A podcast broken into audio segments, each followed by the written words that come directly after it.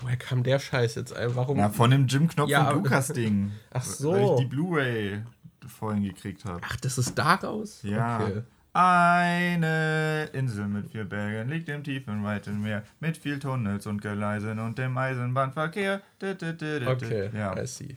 Daher ist das. Das ist auch krass, wie lang Lieder und sowas nachhallen können, Ja. oder? Ich verstehe das auch voll, warum die, warum bei Werbung so viel auf Jingles gesetzt wird. Ja. Wie viele Jingles aus den 90ern sich bei mir einfach eingebrannt haben, obwohl ich die seit Jahren nicht mehr gehört habe. Oder das ist halt richtig krank ein, einfach. Gerade dieses äh, SOS Affenalarm oder so. S. Affenalarm? Die Paula ist eine Kuh, die macht nicht einfach Mu.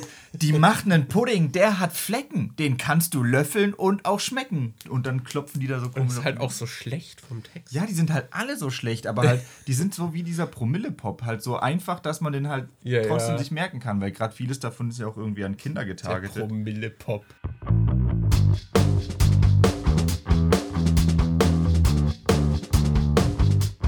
Hey Leute und herzlich willkommen zu einer neuen Episode der Nachzügler. Es ist eine Weile her, mal wieder, aber ich glaube, so lang war es noch nie her. Wir, Ja. sind, wir sind auf jeden Fall pumped. Wir haben Bock. An meiner Seite ist wie immer Daniel, aka Demon. Das bin ich. Hallo Leute. Und ich Was bin Markus, aka MJ. Und zusammen haben wir den, den besten nachzügelnden Podcast des Internets oder Also so. ich würde sagen, die Folge ist einfach die äh, am nachzüglerigsten, die nachzüglerigste Folge, die wir bisher hatten. Weil, boah, ich glaube, es ist Ja. zwei Monate her oder so, Es ist zwei Monate her. Ja, Ich meine, es hatte auch Gründe, ja. aber ja, es ist zwei Monate her. Das ist echt eine Weile. Es fühlt sich für euch vielleicht nicht ganz so schlimm an, weil die letzte Folge wurde auch schon mit einem Monat Verzögerung geschnitten. Deswegen, ja, ist für euch vielleicht nur ein Monat vergangen, aber für uns sind zwei vergangen.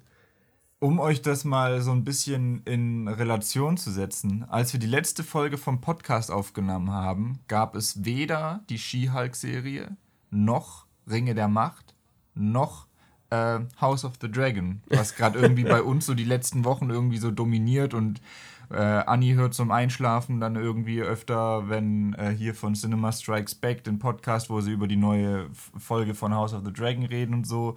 Das ist irgendwie äh, einfach so, das kommt bei mir gerade so omnipräsent rüber, aber schon seit längerer Zeit jetzt. und all das gab es noch nicht, als wir den letzten Podcast aufgenommen haben. Ja, ich weiß, dass ich beim letzten Podcast meinte, dass ich irgendwie Kopfschmerzen habe seit ein oder zwei Wochen, die nicht weggehen. Da, das wurde auch noch lustig. Ja, mach mal Follow-up. Was ist denn da passiert, Markus? Wie ist es mit deinen Kopfschmerzen weitergegangen? ja, ich bin. Also, wir haben ja jetzt einige Krankheiten in dem Zeitraum gehabt, was auch mit unter der Grund war, warum es so eine lange Pause gab. Also, ich war jetzt wirklich halt über zwei Monate, ich war zweieinhalb Monate jetzt krank, was halt echt. So, na, nach der ersten Krankheit kam dann noch, die sich ewig gezogen hat, kam dann noch eine Erkältung, während hier in der WG Corona war. So, ihr hattet, Anni und du hatten Corona. Ich hatte Erkältungssymptome, bin aber negativ geblieben. Aber zwei Wochen später, nach der Erkältung, habe ich dann auch noch Corona bekommen, direkt im Anschluss. Also, das hat irgendwie brav gewartet, bis die Erkältung vorbei war und dann so, ah, jetzt ist wieder Platz im Körper. Und die Erkältung habe ich halt auch direkt im Anschluss an das davor bekommen. Da hatte ich eine Nasennebenhöhlenentzündung. Aber bis ich herausgefunden habe, dass es das war, ist sehr viel Zeit vergangen. Und ja, ich musste auch mal ins Krankenhaus. Davon würde ich heute noch erzählen. So den, weil das war sehr eindrücklich, was da alles irgendwie passiert ist, weil es, es war ein sehr vollgepackter Tag mit Erlebnissen. Davon will ich auf jeden Fall noch erzählen. Aber ja, also es war halt so, dass ewig niemand wusste, was genau diese Kopfschmerzen verursacht. Und um eine Entzündung meiner Hirnhaut auszuschließen, sollte ich dann ins Krankenhaus, weil ich halt einen Termin bei einem Neurologen hatte, der erst in acht Wochen gewesen wäre. Und es wäre ein bisschen kritisch gewesen, wenn die Hirnhautentzündung dann einfach so lang unentdeckt blieb. Aber ja, dort wurde dann schlussendlich herausgefunden, dass ich eine Nasennebenhöhlenentzündung habe. Die wurde dann zweimal äh, mit Antibiotika behandelt und ging nicht weg und hat sich noch ewig gezogen und ja, mir ging es in dem Zeitraum ziemlich bescheiden. Äh, das war alles nicht so geil. Aber es wird wieder besser. Es wird wieder besser. Ak aktuell habe ich nur keinen Geruchssinn. Ja, cool. ja.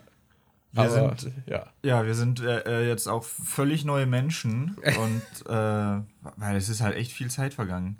Ich weiß noch, boah, ich hatte halt, also Markus war ja so lange krank, mich hat es auch erwischt, hat er ja gerade schon erzählt, aber nicht so lange wie äh, ihn. Bei mir war es aber auch toll. Ich hatte ich habe, glaube ich, seit ich den neuen, neuen Job habe, den ich jetzt seit einem Jahr ungefähr habe, habe ich, glaube einmal Urlaub gemacht für eine Woche und bin da zu meinen Eltern gefahren und ansonsten hatte ich eigentlich nie so wirklich Urlaub genommen. Und jetzt hatte ich mir neulich mal zwei Wochen Urlaub genommen und dachte so, boah, geil, zwei Wochen. Ich hatte schon, ich weiß nicht, wann ich das letzte Mal zwei Wochen am Stück einfach so frei hatte und dann dachte ich so, boah, geil, dann kann ich jetzt endlich mal wieder so voll reinhauen und Videos machen und so, war richtig voller Elan. Hab am Anfang von Urlaub sind wir dann noch zu Ikea gefahren und haben irgendwie, Markus hat sich ein neues Sofa geholt, ich habe mir ein neues Sofa geholt, wir haben unser Zimmer umgeräumt, äh, das sieht jetzt ganz anders aus als vorher. Und Apropos, mein Sofa ist schon kaputt. Ja. Ich war so voller Elan, habe sogar zum ersten Mal seit zwei Jahren einen äh, kleinen Vlog für meinen Zweitkanal auf YouTube aufgenommen, mit, äh, wo wir halt über die Sache mit dem Sofa geredet haben und so. Und ja, dann hat äh, in, in dem Urlaub hatte ich auch noch Geburtstag. Das war an einem Dienstag und an dem Dienstag ist meine Freundin einfach ultra krank geworden und dann äh, habe ich halt den ganzen Tag irgendwie auf sie aufgepasst, aber äh, Tests waren halt alle negativ und ähm, nach ein paar Tagen hatte sich dann herausgestellt, dass die Tests dann positiv wurden. Sie hatte Corona und dann habe ich am Samstag äh, nach der ersten Urlaubswoche auch äh, fett, bin ich auch richtig krass krank geworden. Vor allem, boah, glaubt ihr an sowas wie schlechte Omen? Ich habe auf meinem Balkon habe ich so eine äh, Stofftasche. Oh nein, das ist ja auch noch passiert. Ja, ich habe auf meinem Balkon so eine Stofftasche, wo ich dann halt so Pfanddosen, Pfandflaschen und sowas reinmache und dann, wenn die voll ist, gehe ich damit zu Rewe und bringe die weg. Und an dem Samstag, als ich krank wurde, haben wir äh, irgendwas, irgendeine Serie geguckt und plötzlich so einen lauten Knall auf dem Balkon gehört. Und dann gucke ich so auf den Balkon und dann lag da plötzlich einfach eine Taube in diesem Pfandbeutel drin und hat sich noch so, hat halt noch so mit den Flügeln geschlagen und so voll rumgezuckt und die ist dann halt in dem Beutel gestorben. Die ist irgendwie gegen, die, die, gegen das Fenster geflogen und in dem Beutel gelandet. Ja, ich vermute mal, die hat sich halt da das Genick gebrochen oder so. Ja, probably. Weil die hatte uns dann halt auch noch, ich habe ihr noch so in die Augen geguckt, während sie so rumgezappelt hat und sie hat ihren Kopf aber auch nicht so irgendwie nach oben gezogen oder so. Mhm. Und ja, ich habe die dann da rausgeholt aus dem Beutel. Ich finde, das ist auch immer ganz weird, so, so eine Leiche anzufassen, weil dann einfach die komplette Spannung aus dem Körper so weg ist, ja. die man irgendwie erwartet.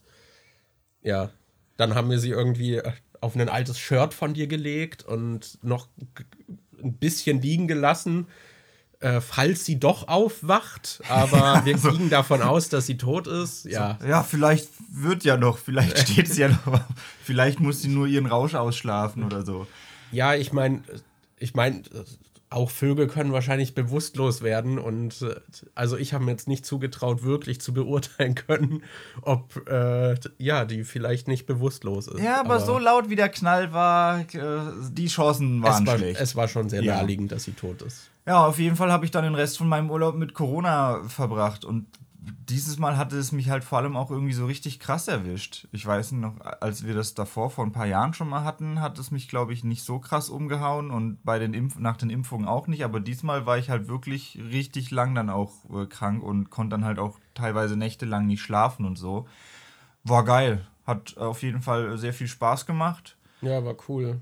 Ja, aber. Ich hatte ja auch Urlaub in einem Zeitraum, wo ich ja. krank war. Der war auch futsch. Aber ich kam dann immerhin mal dazu, so ein paar äh, Spiele nachzuholen. Ich habe äh, Resident Evil 2, das Remake, nachgeholt und ich habe Red Dead Redemption 2 nach. Oh, ich habe viele Zweierspiele nachgeholt. Zwei Stück, um genau zu ja, sein. Ja, Red Dead hast du ja richtig gesuchtet. Ja.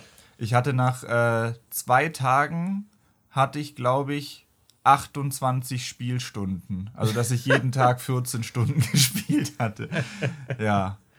Und oh bin Mann, dann ey. auch bin dann auch inzwischen schon durch mit dem Spiel. Also halt so was die Geschichte angeht. Und Nebenkram habe ich auch ziemlich viel gemacht, aber ja, hat, hat Spaß gemacht. Würde ich weiterempfehlen. Würde ich weiterempfehlen, das Spiel. Ja, ich, also meine Krankheitsphase war auch richtig räudig, weil ich mich meistens mit diesen Kopfschmerzen halt auch auf nichts so konzentrieren konnte. So, ich glaube, das höchste der Gefühle war, wenn wir abends mal einen Film geguckt haben. Und das war schon dann immer anstrengend. Ja. Also diese, diese, was waren das? Sieben Wochen, glaube ich. das war, die waren richtig räudig. Ich konnte halt auch kaum schlafen irgendwie musste nachts, sobald die Schmerzmittel aufgewirkt, äh, aufgehört haben zu wirken, bin ich dann vor Schmerzen aufgewacht. Irgendwie halt teilweise auch wirklich mit Schmerzen, wo so, wo ich kurz davor war, schreiend im Bett zu liegen. Also das war echt nicht geil. aber ja, also Corona hat, war bei mir, glaube ich, diesmal nicht ganz so schlimm. Aber ich hatte auch so zwei Tage, wo es mich so komplett umgehauen hat. Da ging gar nichts. Ich weiß, dass ich den einen Tag lag ich morgens im Bett und hab's einfach nicht geschafft aufzustehen und musste irgendwie seit mehreren Stunden auf Toilette und war so komplett so gefühlt am Dehydrieren. Ach, deshalb riecht's hier so komisch. wow. Und hab's einfach nicht geschafft aufzustehen an dem Tag. Das war auch geil. Ja. Das war, das war cool. Aber das ging dann relativ schnell, ging es mir dann wieder besser. Aber ich mache mir ein bisschen Sorgen, weil wenn man öfter, ich hatte gelesen, dass wenn man öfter Corona hat, ist die Chance für Langzeitfolgen irgendwie, glaube ich, erhöht. ja, mal gucken, wie lange dein Geruchssinn noch weg ist. Ich hoffe nicht allzu lang. Aber warum ja. riecht das hier wirklich komisch? Nee, das war gerade kein Bild ab auf den Witz, den ich vorhin gemacht habe. Das war gerade nur wirklich äh, äh, ernsthafter Konzern, dass, dass die Langzeitfolge nicht so lange bleibt. Ich meine, hier könnte wahrscheinlich jemand ins Zimmer kacken und ich würde es nicht merken. Das soll keine Herausforderung sein. Mal gucken, wie oft ich in diesem Podcast hier furzen kann, ohne dass Markus es ja. riecht. Aber oh, ja. Mann, boah, wisst ihr, weißt du, was sich noch getan hat? Was? Ich glaube, ich bin jetzt offiziell, also selbst ernannt bin ich das ja noch nie wirklich gewesen, aber ich glaube, ich bin jetzt offiziell laut YouTube-Algorithmus kein Horrorkanal mehr. Oh. Mhm. Oh. Ja, meine Horrorvideos sind inzwischen nämlich die, die äh, verhältnismäßig am schlechtesten performen. Mein, äh, ich hatte ein Faktenvideo zu Freddy vs. Jason gemacht. Das ist jetzt auf Platz 7 von 10 der letzten 10 Videos, die ich gemacht habe. Und auf Platz, äh, alle, die drüber sind, sind Videos zu irgendwelchen Kinderfilmen oder, oder allgemeinem Zeug, das ich letztes Mal, äh, die letzten Male gemacht habe. Also Horror ist auf meinem Kanal jetzt tatsächlich auch, was YouTube zahlentechnisch angeht, so auf dem Rück, Rückmarsch. Weißt du, was cool wäre, wenn YouTube einfach alles performen lassen würde und die Kanäle nicht in der Ecke drängen würde? Ja, also einerseits kann ich es verstehen, weil du willst ja, dass die Leute lang wie, so lange wie möglich auf äh, YouTube bleiben und dann musst du ja auch irgendwie Sachen in Schubladen stecken und so, damit du ähm, präzise Vorschläge für Leute ja. machen kannst, weil wenn du dauernd Vorschläge kriegst für Sachen, die du gar nicht sehen willst, ist es ja auch irgendwie blöd, dann willst du ja auch nicht gucken, äh, nicht länger auf der Seite bleiben aber für aus meiner Sicht denke ich so, wäre schon cool, wenn sie meine Videos halt auch einfach so mal ein bisschen empfehlen würden, wenn, auch wenn es mal vielleicht vom Thema her ein bisschen was anderes ist als sonst. Ja, ich finde halt auch dieses Festlegen einfach so schwer. Weil ich weiß nicht, mich interessieren zu viele verschiedene Dinge, als dass ich halt klar sagen kann, das ist jetzt das, was ich hier machen werde, weil YouTube ist ja auch nicht so ein Sprint, sondern ein Marathon. Ja. Und du brauchst dann halt Begeisterung für dieses Thema halt über einen sehr langen Zeitraum hinweg, dass du dich so lang immer und immer wieder damit auseinandersetzen kannst. Ja, das ist halt, boah, ich weiß nicht, ob ich da so die Motivation hätte, so ein Thema zu nehmen und zu sagen, da baue ich jetzt einen ganzen Kanal drüber auf.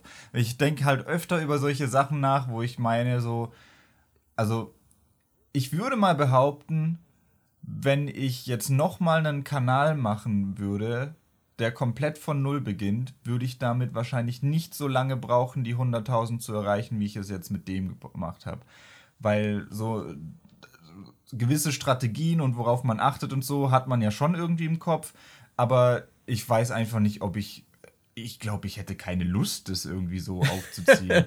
ich hätte keinen Bock mehr bei jedem Video jetzt genau zu überlegen, wie äh, SEO optimiere ich am besten den Titel, wie SEO optimiere ich am besten die Beschreibung, wie gucke ich, dass das Thumbnail am besten passt. Auch dieser ganze, was viele machen, mit dass sie ähm, so ein äh, direkt mehrere Thumbnails machen das sehe ich öfter, dass Leute halt äh, ein Video hochladen und dann äh, irgendwie nach zwei, drei Stunden oder so haben sie schon ein anderes Thumbnail ja. oder so. Was bestimmt in vielen Fällen auch was bringt, aber da hätte ich, da hätte ich irgendwie nicht so wirklich Bock drauf. Ich weiß nicht. Grad, wir haben gerade vorhin wieder über Digimon geredet, über Digimon-Karten, weil wir ja beide okay, spielen, wäre jetzt vielleicht ein bisschen übertrieben, aber wir sammeln ja beide auch ja. so ein bisschen. Und ich denke so, das wäre zum Beispiel ein Thema, wo wir, glaube ich, auch mal geguckt hatten und es im deutschsprachigen Raum gar nicht so viele Kanäle gibt, die da irgendwie so mhm. qualitativ hochwertige Videos machen. Es gibt schon YouTube-Kanäle und so, aber die sind, boah, das klingt jetzt voll abwertend, aber wo man so denkt, da ist von der Darstellung schon noch Luft nach oben. Jetzt nicht unbedingt von der inhaltlichen Qualität, da haben die, glaube ich, schon Ahnung, aber von der Darbietung, wie man es aufbaut und so, könnte man da schon noch viel professioneller machen, würde ich mal sagen. Ja, ich glaube, man merkt halt einfach, dass das Leute sind, die vielleicht gar nicht so Video erfahren sind, aber halt eine Leidenschaft für Digimon haben. Ja.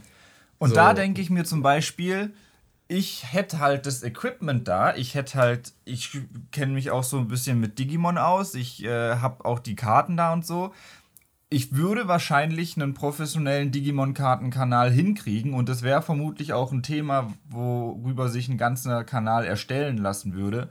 Aber ich weiß halt nicht. Ich glaube, ich glaube, wenn ich einen Kanal mache, der sich nur um Digimon-Karten dreht und ich da ständig Videos nur zu diesem Thema machen würde, dann würde mir das auch relativ schnell irgendwie zum Hals raushängen.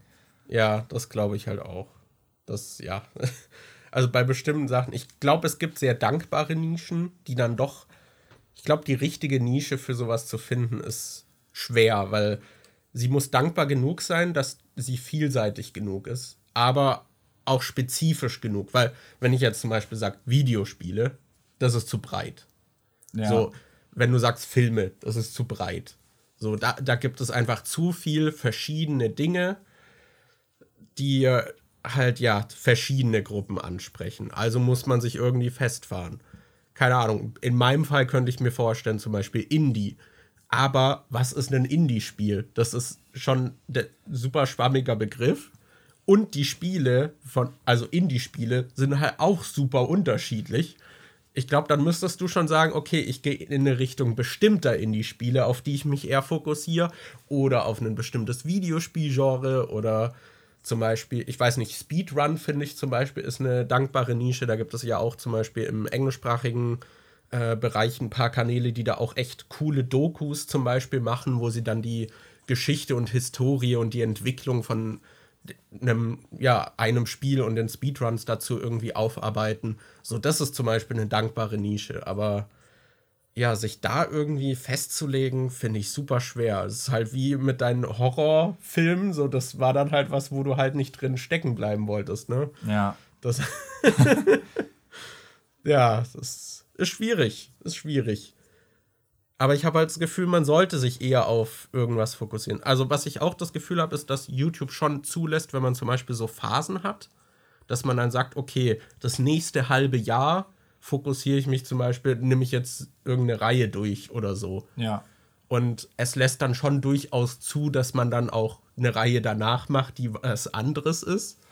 Sofern die Zuschauer dann halt irgendwie, zumindest ein großer Teil, dann mitwandert. Aber ja, ist gar nicht so einfach. Das ist gar halt nicht so auch, einfach. Es gibt halt auch weiß nicht, im Idealfall willst du ja irgendwie, dass Leute dich abonnieren und dann so ziemlich alles gucken, was du machst. Aber realistisch ist es ja halt einfach gar nicht machbar, weil es ja. manchmal zum Beispiel auch nur bestimmte Themen gibt, die Leute interessieren. Wie zum Beispiel, ich kann mir vorstellen, dass es Leute gibt, die bei mir zum Beispiel nur diese Harry Potter-Videos interessant finden und das ganze andere Zeug halt überhaupt nicht. Und dann gucken die sich halt auch nur diese Harry Potter-Videos an. Ich habe halt auch so Kanäle, die habe ich mal wegen einem bestimmten Projekt abonniert, weil ich das gern geguckt habe. Jetzt ist das Projekt schon seit, die Projekte sind jetzt schon seit längerer Zeit abgelaufen. Ich habe die irgendwie immer noch abonniert, aber merke halt selbst, dass ich nie reingucke bei dem, was Ja. die sonst machen. Ich hatte zum Beispiel mal eine abonniert, das ist so eine Buch-YouTuberin, so eine amerikanische, die heißt irgendwie Murphy Napier oder sowas und die hatte halt so Videos über die Harry Potter Bücher gemacht, wo sie zu jedem Buch hatte sie irgendwie ein Video gemacht mit was da für Logiklöcher drin sind. Und dann hatte sie noch irgendwie Rankings und Reviews zugemacht. Und ich habe mir die ganzen Harry Potter Buchsachen bei ihr halt angeguckt. Und ich habe die immer noch abonniert, obwohl diese Harry Potter Sachen bei ihr locker schon zwei Jahre oder drei Jahre oder so her sind. Und ähm, inzwischen macht die halt so Zeug wie äh, diese Bücher habe ich diesen Monat gelesen. Oder sie ist gerade irgendwie, ich glaube, sie schaut gerade One Piece und liest da auch den Manga und macht dann solche One Piece Sachen und da habe ich mir noch nie was angeguckt. Ich glaube, ich habe noch nie ein Video von ihr geguckt, was nicht irgendwie so ein Harry Potter Ding war, aber trotzdem habe ich sie noch abonniert. Und ich kann mir vorstellen, dass es das halt bei vielen YouTubern so gibt. Ja, ich denke auch. Ich glaube, was auch irgendwie gefährlich ist, ist, wenn du eben, wenn die Nische zu sehr, zum Beispiel, wenn du dich auf ein Spiel fokussierst, was ja bei so großen Titeln wie zum Beispiel Fortnite oder so, gerade so Multiplayer-Spielen, ja durchaus möglich ist, die halt auch Ja. sich stetig weiterentwickeln, da gibt es immer Neues, du hast automatisch Stoff. Aber wenn dein ganzer Kanal darauf gebrandet ist, ist er halt auch ultra davon abhängig, wie erfolgreich dieses Spiel ist und wie das allgemeine Interesse an diesem Spiel ist. Das finde ich, also das wäre, glaube ich, auch eine Nische, die mir irgendwie zu, ich glaube, riskant wäre.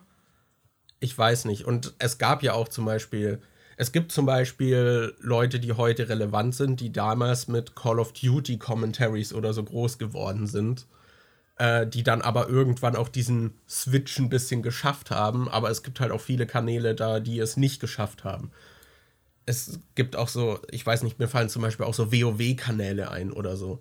Die dann, da gab es halt auch richtig viele, die den Switch nicht geschafft haben, aber einige haben es dann geschafft. So, okay, ich äh, bediene jetzt doch irgendwie noch eine breitere Masse mit anderen Themen.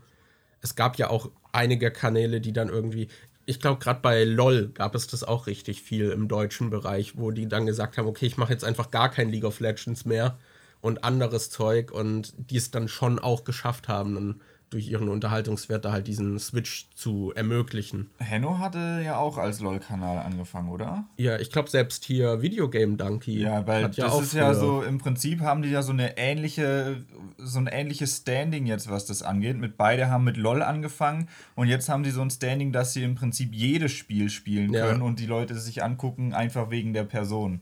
Ich glaube, das ist auch so ein bisschen die Taktik, die ich versucht Ja. habe, so zu, dass ich ähm, gemerkt habe, okay, die Horrorvideos laufen gut, dann mache ich mal mehr davon und hoffe, dass irgendwann so viele Leute da sind, die dann wegen mir die Videos gucken, dass es dann nicht schlimm ist, wenn ich äh, zu was anderem wechsle, weil die Leute dann eher wegen meiner Art oder so das Video gucken. Aber Ja. das ist halt auch immer so ein bisschen so ein Gamble. Ja, ist halt ein Gamble. Ich habe das nämlich zum Beispiel auch mit, ähm, ich weiß nicht, ob es Andrew JRT oder wie der heißt, aber es gab so ein paar YouTuber, die habe ich zu meiner Overwatch-Hochphase geguckt, die dann auch so krass editierte Videos hatten, wie In the Mind of a Sombra Player und das hatte er dann zu jedem Overwatch-Charakter, hatte der ein eigenes Video gemacht. Und irgendwann hast du halt alle Overwatch-Charaktere durch und irgendwann hast du vielleicht keinen Bock mehr auf Overwatch und dann hat er halt angefangen mit Apex und ist da die verschiedenen Charaktere durchgegangen und ich dachte so, ich spiele halt kein Apex. Da Ja. habe ich jetzt auch diese ganzen Meta-Memes und was weiß ich, was geht halt voll an mir vorbei. Und dann, weiß nicht, habe hab ich den halt auch nicht mehr geguckt, weil ich halt für Overwatch da war. Und irgendwie ist so, ich kann es aus seiner Sicht verstehen, dass man dann vielleicht Ja, auch mal was auf was anderes Bock hat oder so, aber ja, ist dann halt blöd. Dann ist halt manchmal einfach so. Ja, auf jeden Fall. Ich, ich musste auch immer an Dan Bull denken, weil der tut mir da auch ein bisschen leid. Der macht seit, ich weiß nicht, der ist schon ewig auf YouTube und hat früher halt so eine Mischung aus teilweise so politischen irgendwie Raps gemacht und halt Videospiel-Thematiken und hat da auch eine Zeit lang echt ultra regelmäßig irgendwie rausgehauen. Also da war ich auch immer überrascht von der Qualität auch dieser Texte. Und der hat eine Zeit lang einfach wöchentlich released. Und dann hatte er halt so ein paar Minecraft-Videos, die ultra gut performt haben. Und ich glaube, da hat sich der Kanal dann, also YouTube, irgendwie gedacht, so, yo, das ist jetzt ein Minecraft-Kanal. und er hat halt zum Beispiel auch zu jedem Overwatch Hero hat er einen Rap gemacht. Und ich weiß nicht, der Kanal hat, glaube ich, über zwei Millionen Abos. Und diese Overwatch-Dinger haben dann, glaube ich, teilweise so 20, 30.000 Aufrufe mittlerweile. Oh. Und er hat sie aber durchgezogen. Äh, und wenn er dann halt hin und wieder dann wieder ein Minecraft-Rap äh, macht, hat das dann halt direkt irgendwie halt hunderte tausend von Aufrufen. Und auch zu anderen Spielen ist es halt dann immer so verhältnismäßig super wenig. Also der tut mir echt leid irgendwie. Äh, ja, weil da habe ich das Gefühl, YouTube hat durch den Erfolg dieser Minecraft-Videos ihn komplett darauf gebrandet. Ja, das ist schwierig. Schwierig. Ich hatte da neulich auch so einen Fall, wo ich jemanden entdeckt habe durch ein Projekt, was er gemacht hat. Und das fand ich halt irgendwie cool. Und ich glaube, dass das auch richtig krass von YouTube gepusht wurde und ihn viele dadurch entdeckt haben. Mhm. Aber wenn du auf seinen Kanal gehst, ist es so, dass dieses eine Projekt richtig viele Aufrufe hat und die anderen Videos dann halt viel weniger. Ich glaube, das hatten wir sogar zusammengeguckt. Es war dieser Typ, der dieses ähm, What these 20 iconic bands sound like to people who don't like them, wo ah. dann so die Essenz von irgendwie zum Beispiel, yeah. ja, Le Leute, die ACDC nicht mögen, für die klingt ACDC so und dann spielt es halt und äh, arbeitet da so die nervigsten Nuancen aus, der, aus den Bands raus. Und da hat er, glaube ich, zwei Videos, nee, drei Videos oder so in dem Stil gemacht, wo er sich halt jedes Mal ein paar Bands rausgepickt hat und wie die für Leute klingen, die sie nicht mögen. Und die Videos haben halt richtig viele Aufrufe und alle anderen von ihm einfach nicht. Und ich, das stelle ich mir halt auch richtig weird vor, wenn du so einen Kanal hast, der, wo du eigentlich in eine bestimmte Richtung gehen willst, dann hast du einmal zum Spaß irgendwie was ausprobiert und das geht richtig ab und dann erwarten die Leute, dass du nur noch das machst. das ist halt schon ätzend. Ja. Das ja. war ja bei mir damals auch mit diesen äh, Pokémon-Hack-Spielen äh, so, wo ich dann irgendwie Pokémon Feuergrün äh, oder Pokémon Marcus Edition oder sowas gespielt habe, was halt immer so der stumpfeste Pipi-Kaka-Humor war und ha, ich hab Penis gesagt und oh, guck mal, der Arena-Leiter sieht aus wie ein Penis und oh, guck mal, das Pokémon hier hat irgendwie, sieht so komisch aus und das hier ist eine Lesbe und was weiß ich was. Und, boah. Und dann sind die Projekte immer so mega abgegangen und alle ja. wollten das gucken und ich denke so, boah, ich habe keinen Bock auf die Scheiße. Das ist richtig dumm. Das ist schon Suffering from Success. Das ist ja, ja. ja, ich meine, ich hatte das ja auch damals mit meinem Kanal, dass halt Skyrim einfach dann halt gut funktioniert hat und andere Spiele dann halt im Vergleich so gar nicht irgendwie. Aber ich habe halt, ich habe mich dem Erfolg halt nicht gebeugt und habe die anderen dann halt auch gemacht. Und weiß nicht, bei Let's Plays ist es dann halt so, ja, dann kommen jetzt halt 100 Folgen Risen, die niemanden interessieren. Ja. Das ist natürlich nicht gut für den Kanal. So, aber ich hatte halt Bock auf Risen. Ja. Das war auch damals so der Moment, wo ich festgestellt habe, dass man vielleicht doch nicht unbedingt immer auf seine Community hören soll, was die sich wünschen. Ich hatte dann nämlich so extra so, als ein Projekt zu Ende ging, habe ich dann so Umfragen gemacht, so, hey, welches Spiel wünscht ihr euch? Schlagt mal gerne welche in den Kommentaren vor. Und dann haben die, äh, die Leute das vorgeschlagen, dann habe ich mir die Sachen rausgepickt, die am meisten vorgeschlagen wurden, habe daraus eine Umfrage gemacht und dann gab es halt was, was irgendwie klar gewonnen hat. Und ja, das hatte ich, das damals auch, ich glaube, mit Assassin's Creed Revelations. Ja, ich glaube, Assassin's Creed stand bei mir auch irgendwie auf der Liste. Ich weiß nicht, ob ich damit dann sogar angefangen hatte. Aber auf jeden Fall habe ich dann mit dem angefangen, was ich, also laut Umfrage, was halt haushoch gewonnen hat. Yeah. Und das war, glaube ich, eins der schlechtest laufenden Projekte, was ich je hatte. Das hat sich so gut wie keiner angeguckt. Ja, bei mir auch damals. Das Assassin's Creed, da dachte ich auch so, danke für nichts, Leute. so, manchmal muss man, glaube ich, einfach so ein bisschen.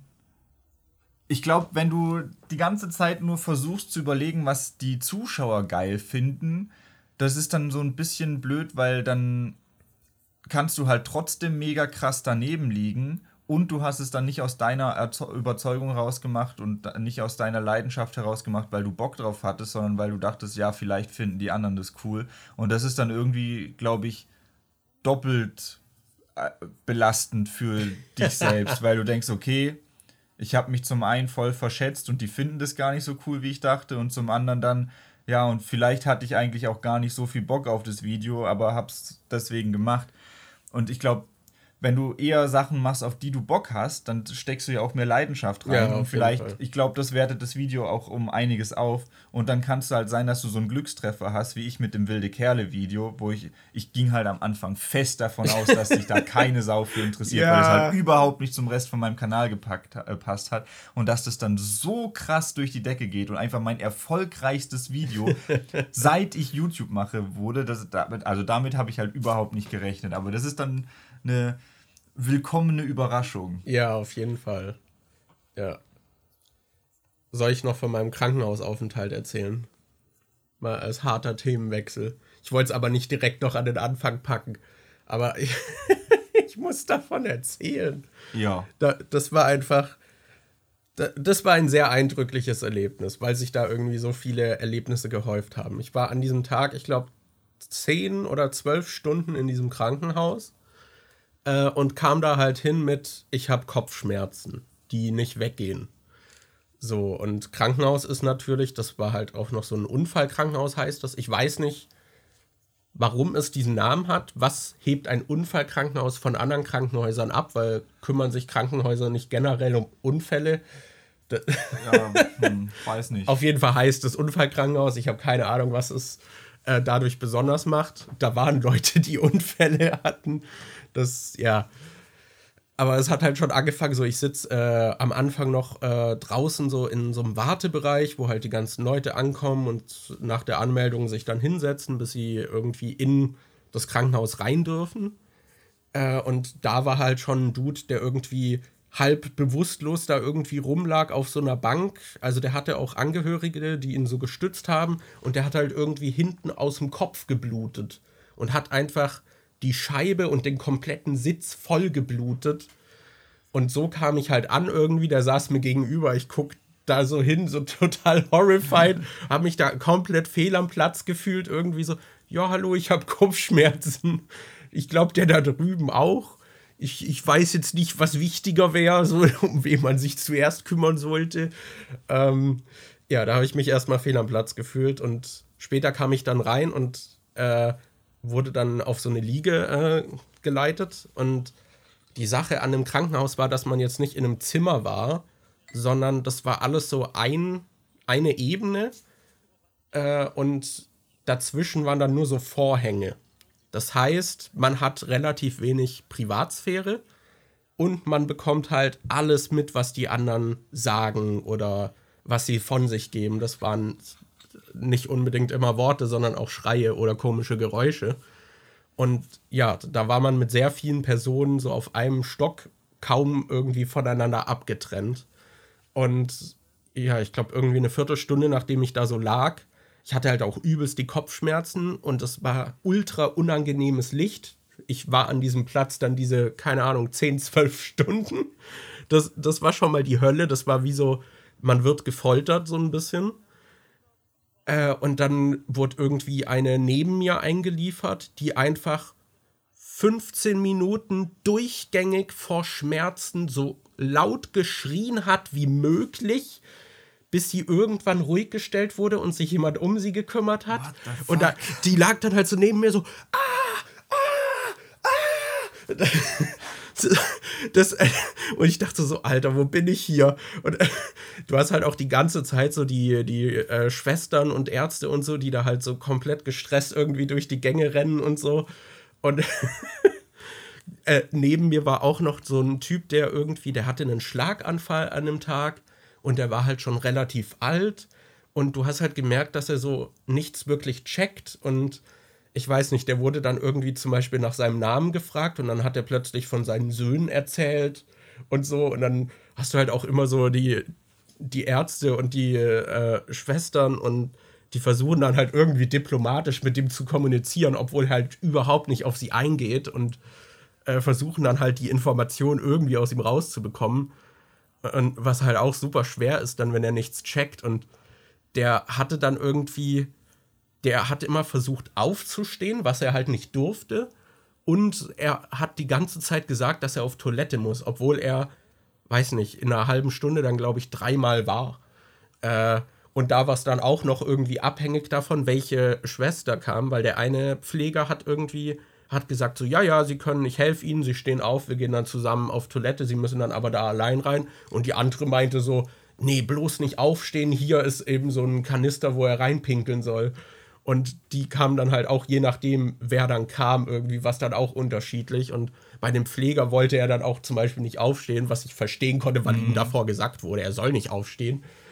Äh, aber ihm wurde dann auf jeden Fall gesagt, wenn was ist, soll er so einen Knopf drücken, der dann äh, den Leuten signalisiert, dass da jemand kommen soll. Das ist dann aber keine Anzeige gewesen, dass die dann halt sehen, so, ah ja, da an dem Platz hat jemand gedrückt, ich gehe hin, sondern das hat dann ein dauerhaftes Geräusch gemacht. und der hat dann halt die ganze Zeit diesen scheiß Knopf gedrückt. Und das war dann halt auch so, weil er halt nichts gecheckt hat. So, die Schwester kommt, redet mit ihm, geht, Minute später, dit, dit, dit, dit. Alter. Und, und der hat dann halt auch immer noch so, hat halt auch zusätzlich noch nach Leuten gerufen, so, Hilfe, hallo, kann mal jemand kommen? Hallo, Hilfe, hallo, kann jemand kommen? Schwester, Schwester. Und ich sitze daneben so mit diesen Kopfschmerzen so, Alter. Und, und sowas gab es halt irgendwie mehrfach. Also da war auch noch irgendjemand, der sich dann richtig gebieft hatte mit den Leuten irgendwie, weil er nicht zufrieden war, wie er behandelt wurde. Da gab es dann noch Streit, so das habe ich halt alles mitbekommen. Und dann kam noch die Krönung. Und das war eine Frau, die hat, das war eineinhalb oder zwei Stunden lang die hatte keinen Bock mehr zu warten. Und die hat dann angefangen, einfach immer zu rufen und zu schreien so, Hallo, hallo, hallo, kommt mal jemand, ich will gehen, hallo, hallo, Hilfe, Hilfe, so, hallo. So, und mehrfach über diese eineinhalb, zwei Stunden kamen halt Leute zu ihr, haben gesagt, es dauert hier halt alles länger, ob sie bitte leise sein könnte, das wird nicht helfen, waren teilweise schon richtig wütend. Ich hatte zum Beispiel auch eine, über, äh, eine Schwester überhört, wie sie zu anderen meinte, so, ey, ich dreh durch, die macht mich fertig, so, so, ich raste hier gleich aus. Und dann hat sie, die hat einfach nicht aufgehört. Und dann hat sie später es noch gepaart, indem sie noch gegen irgendwie die Wand oder ihr Bett geschlagen hat. Und dann halt auch einfach so, hallo, hallo. Und die ganze Zeit nur so, bumm, bumm, bumm. So, und ich mit den Kopfschmerzen in diesem Bett, mit diesem Licht, dem ich irgendwie nicht entgehen konnte und so, Alter, Alter. so, ey, ich wäre so gern zu der rübergegangen und hätte sie, ich war kurz davor, einen Mord zu verüben an diesem Tag. ey, aber halt alles so gepaart an diesem Tag mit den Kopfschmerzen und ey, also was ich auch noch sagen muss ist, nachdem ich bei so vielen Ärzten war in diesem Zeitraum und so oft hatte ich das Gefühl, dass sie sich die Sachen nicht mal richtig angucken oder sich keine Zeit nehmen, mich nicht ernst nehmen. Und diese Leute, die in einem Krankenhaus gearbeitet haben, klar, das hat alles ewig gedauert. Äh, ich musste immer ewig zwischendurch warten, so, weil halt zig Leute da sind, um die sich gekümmert werden muss. Aber die haben sich am meisten Zeit genommen, der letzten Monate an Behandlung, die haben am gründlichsten mich irgendwie ausgefragt und untersucht. Und die waren schon da, als ich ankam und haben noch dort gearbeitet, als ich ging. Also, und das, was ich jetzt da wahrgenommen habe, haben die wahrscheinlich den 24-7, so den ganzen Arbeitstag. Also, da muss ich echt dicke Props an die aussprechen, dass sich da dann auch noch am meisten Zeit genommen wird. Aber holy shit, also als ich da raus bin, das war halt wirklich wie ein Tag Folter. Das. holy shit, ey. Das Fuck. Also, das war super anstrengend. Aber ey, diese eine Frau. Das, das klingt wie diese Klischee-Irrenanstalten, die man dann immer so in Horrorfilmen oder sowas sieht. Ich dachte halt auch so, ey, gibt's keine Zimmer, ich will einfach nur Ruhe. Holy shit, kann ich nicht irgendwo kann ich nicht in irgendeine Ecke und schlafen. Und das war halt auch voll scheiße, da war auch kein Empfang. Mein Handy-Akku war halt fast leer. Mir wurde dann gesagt, irgendwie, falls äh, was Bestimmtes bei der Untersuchung rauskommt, muss ich dann unvorbereitet da mehrere Tage bleiben. Irgendwie, da war ich halt auch nervlich dann total am Ende, weil ich dachte, holy shit, ich kann nicht mal jemandem Bescheid geben oder so. Ey, und ich hatte halt nichts zu tun in der Zeit, irgendwie hatte halt nichts dabei. Ey, dann häuft sich das Hallo. alles auch. Hallo. Ey, Kommt diese, mal jemand. Ja, vor allem wie sie dann zwischendurch noch so dieses so, dieses gefakte so, Hilfe, Hilfe, damit irgendjemand kommt. Ey, holy shit. Also Menschen können echt ätzend sein. Und ja, ich könnte auch noch mehr jetzt äh, in dieser Zeit, wo ich krank war, von Ärzten erzählen, die echt scheiße sind. Daniel weiß schon, ich will aber nicht äh, alles hier auspacken, aber ja, ich wurde dann halt auch irgendwie, als ich dann da aus dem Krankenhaus wieder kam, irgendwie gab es halt auch Anweisungen in so einem Brief für den Hausarzt zum Beispiel. Und äh, mir wurde dann im Nachhinein relativ klar, dass der Arzt den nicht mal gelesen hat und mich falsch behandelt hat. Und dann habe ich deshalb noch mal eine neue Behandlung gebraucht und es wurde auch noch was entdeckt, was äh, sie einfach nicht gesagt haben. Das habe ich durch Zufall bei einem anderen Arzt erfahren, der den Brief gelesen hat. So, ey, holy. ja, das war eine anstrengende Zeit auf jeden Fall. Das, weil es halt vor allem, das waren ja sieben Wochen und es war aber auch nicht so, ja, du bist jetzt für vier Wochen krankgeschrieben und dann so, ah ja, brauchst wohl noch mal zwei Wochen, sondern es war immer so, ja, wir schreiben dich jetzt für drei Tage krank. Mal gucken, ob es besser wird. Dann musste ich wieder zum Arzt. Also ja, okay, ich schreibe sie noch mal irgendwie zwei Tage krank. Dann, dann so, ja, gehen Sie mal ins Krankenhaus. Die haben mich dann irgendwie für über eine Woche krank geschrieben. Es war halt auch immer so dieses so, ja, nächste Woche ist hoffentlich wieder alles gut und es wird besser, aber man wurde immer so hingehalten und es wurde nicht besser und ja, ja dadurch hat sich das alles sehr lang angefühlt und war sehr anstrengend. Aber, aber man, es ist jetzt besser. Hätte man schon mal podcasten können in der Zeit. Ey, ich hab's, ich, ich lag halt echt Tage hier einfach auf dem Sofa oder im Bett und habe halt einfach nichts gemacht, weil ich mich auf nichts konzentrieren konnte und alles scheiße war. Mm. Ja, war ein guter Urlaub. oh Mann, ey. Gerne wieder. Ja, da hatte ich halt auch so Sachen. Ich hatte ja Urlaub in dem Bereich und dann war ich irgendwie noch, das kann ich noch erzählen, war ich beim Hausarzt und er meinte so, ja, sie äh, sollten dann eh Ende der Woche nochmal kommen, dann können wir das mit der Krankschreibung da machen, weil die halt auch immer so kurz Zeit hatten. Ähm, und dann komme ich Ende der Woche und er so, achso, ja, ich kann sie nur für zwei Tage rückwirkend krank schreiben. so einfach gescammt vom Arzt. Dann hatte ich auch noch äh, Krankheitstage, die halt nicht von einer Krankmeldung abgedeckt waren, äh, wo ich halt Urlaub hatte, wo ich dann die Urlaubstage nicht zurückbekommen habe und so Zeug. Ja, nervig. Aber gut. so viel zu meinem Krankenhausarg. äh, also, ey, dort arbeiten, ich frage mich echt, wie stressresistent diese Personen sein müssen. Weil, also gerade während der Pandemie merkst du ja auch, wie überlastet das alles sind. Du hörst von Leuten irgendwie, die nicht mal Zeit haben, dann irgendwie Pause zu machen, um was zu essen oder so. Ja. Boah, und ich dachte neulich schon, dass der Dönermann überfordert wäre, aber das ist ja gar nichts im Vergleich zu was du gesagt hast. Ich war neulich noch vorgestern oder so mit Anni noch einen Döner holen und da war ein Arbeiter da, der sich halt da um alles gekümmert hat und es standen, glaube ich, irgendwie acht Leute an oder so. Und es hat halt auch alles ewig gedauert. Ich glaube, wir waren eine halbe Stunde da, um oh, einen äh, Döner und eine Portion Pommes zu holen. Und der war halt auch, man hat so richtig gemerkt, dass der so. Also, das war dann halt auch nur, es ist Berlin, das heißt, es kommen dann irgendwie Leute, die reden auf Deutsch mit ihm, dann gibt es Leute, die bestellen Englisch, dann gibt's, waren welche da, das waren irgendwie Spanier, die dann auch nicht richtig Englisch konnten und dann haben die so halb Spanisch, halb Englisch Sachen bestellt. Und dann hat er einmal bei einer Bestellung irgendwie was durcheinander gebracht.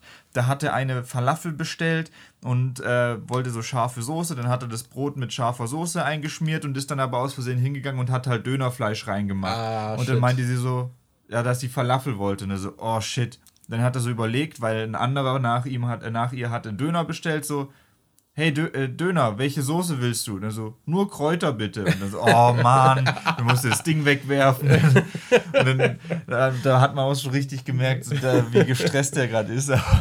das wäre auch so was, boah, da, boah, hätte ich gar keinen Bock auf so einen Job. Gar keinen Bock. Ja, ich weiß nicht, das ist auch so. Und dann fühle ich mich gestresst in meinem Bürojob, wo ich den ganzen Tag vor dem Bildschirm sitze. Ja. Und dann hast du einfach Leute, die im fucking Krankenhaus zwölf Stunden Schichten schieben. Ey, oder sogar länger. What the fuck, einfach. Und dann kommst du nach Hause und bist noch irgendwie auf Abruf oder so. Ja. Und äh, muss, äh, muss, darfst nicht betrunken sein und so, falls was ist und immer erreichbar sein. Ich weiß, das klingt wie so ein persönlicher Albtraum einfach. Des nie Abschaltens. Ich hatte auch auf, ähm, das hatte Anni neulich auf TikTok geguckt. Ähm, da meinte eine, die macht irgendwie eine Ausbildung im Einzelhandel und dann wurde irgendwie wurde ihr am Tag vorher um 19 Uhr spontan gesagt, dass sie äh, am nächsten Tag, das wäre ein Samstag gewesen, dass sie da den ganzen Tag arbeiten soll. Oh, cool. Und äh, dass sie halt meinte, dass, dass sie das halt nicht kann, weil sie da schon Termine hat und so. Und als sie das halt gesagt hat, hat sie dann halt einen Anruf gekriegt, der äh, bekommen, der richtig schon so drohend war, von wegen, ob sie sich sicher ist, dass sie das jetzt so machen will und ob sie dann damit äh, jetzt halt in Kauf nehmen will, dass der Rest der Ausbildung dann halt so zur Hölle gemacht wird für sie. Also halt so nicht direkt yeah. so formuliert, aber halt schon so, so, dir ist schon klar, dass wenn du jetzt nicht spontan morgen den ganzen Tag zum Arbeiten kommst, dann äh, machen wir dir dann halt den Rest der Ausbildung zur Hölle. Und sie meinte so, dass sie dann halt auch noch ähm, nicht mal einen Ausgleichstag dafür frei bekommen hätte. Das wäre einfach ein Tag, den sie hätte zusätzlich arbeiten sollen. Und man hat zu ihr gesagt, so, ja, du kannst dann eventuell vielleicht nächste Woche am Samstag musst du dann vielleicht nicht arbeiten, aber das war halt auch keine sichere Zusage oder so. Es gibt halt echt, boah, Jobs, wo ich mir so denke, da hätte ich gar keinen Bock drauf. ja. Wo ich mir auch denke, äh, boah, da kannst du, glaube ich, echt Pech auch mit dem Betrieb haben, aber boah, es ist es ist eigentlich krass, dass so viel, viele Leute diese Hustle-Culture irgendwie leben. Das, das ist so überhaupt nichts, womit ich mich identifizieren kann. Also dieses, ja. dieses, dass man sich so krass auch irgendwie an seiner Firma hängt und sowas, das ist irgendwie, keine Ahnung, das hatte ich noch nie. Das ist, weiß nicht weiß nicht. Äh, da führe ich auch sehr diese, diese Line von ähm, Nico, die, oder war die von Maxim, wo er meinte, ich habe noch nie so treue Sklaven gesehen, die bereit sind, für mehr Arbeit auf die Straße zu gehen. Das ist halt echt ja. so, ich verstehe es nicht. Ich verstehe es einfach nicht. Ja, ich bin da auch überhaupt nicht. ich, ja, keine Ahnung. Ich kann mir das höchstens vorstellen, dass wenn keine Ahnung, sagen wir zum Beispiel, du bist halt passioniert für dein YouTube-Ding, das wird irgendwann groß, du stellst Leute an und dann kann ich mir vorstellen, dass man vielleicht irgendwie da dann übersieht, dass das Angestellte sind ja. und dann verwundert ist, warum die nicht so passioniert für dein Projekt sind ja. oder so.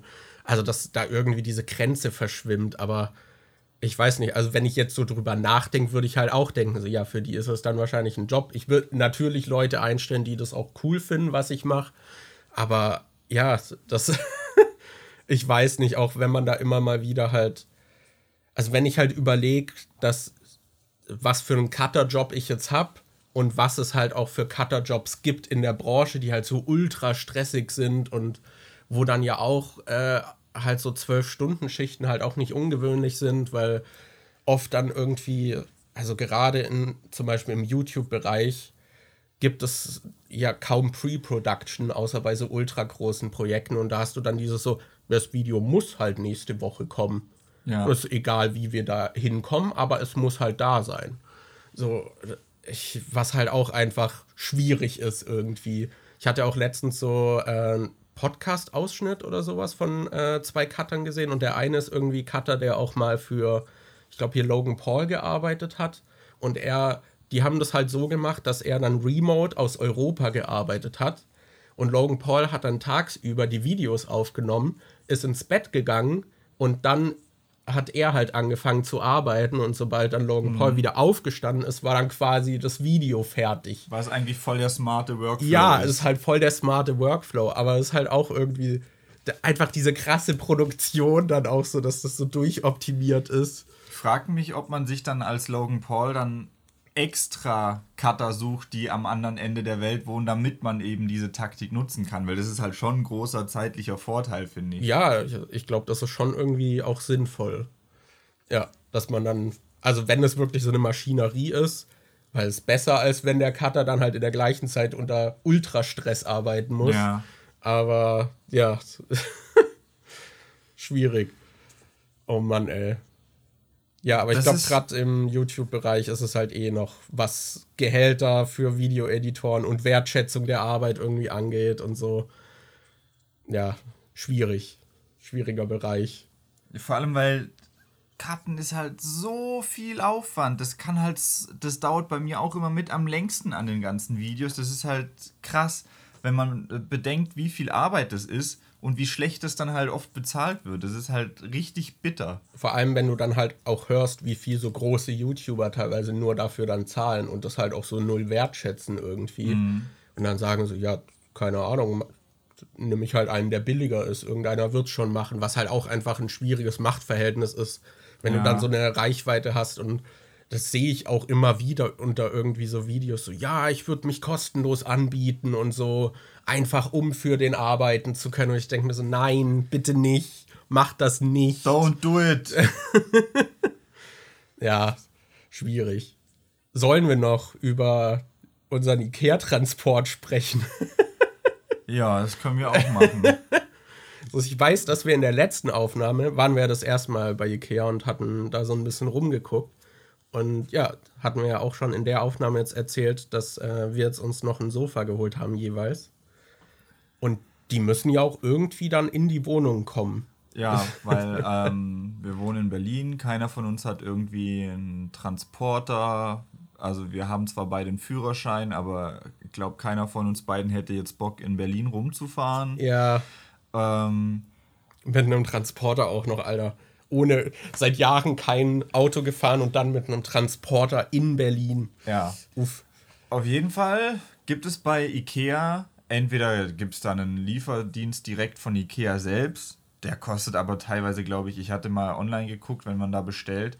Ich glaube, für die Sachen, die wir bestellt haben, hätten wir irgendwie mindestens 100 Euro äh, oder 130 oder sowas an Versand gezahlt.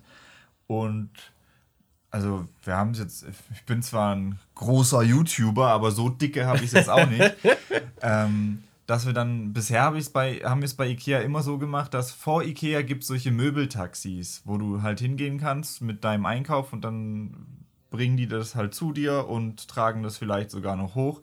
Und die sind halt immer relativ billig. Ich glaube, da zahlst du dann irgendwie, was weiß ich, je nachdem, wie weit du von dem Ikea weg wohnst, 30, 60, was weiß ich, was Euro. Yeah. Und je nachdem, in welchem Stock du dann noch bist, ob es einen Aufzug gibt und nicht und pipapo, bringen die das dann halt noch hoch.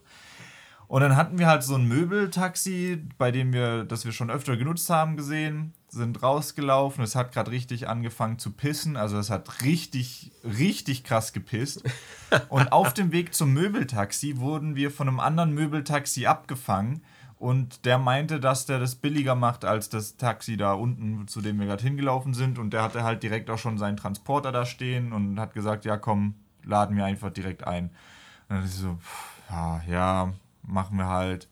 Und du wurdest, glaube ich, parallel dann auch von dem äh, anderen Mitarbeiter von ihm abgefangen. Ja, genau. Ich war ein bisschen weiter hinter euch, weil ich hatte mir noch meine Jacke angezogen und mhm. ihr seid halt schon raus und dann war ich, keine Ahnung, 30, 40 Meter hinter euch, bin dann halt erst raus äh, aus Ikea.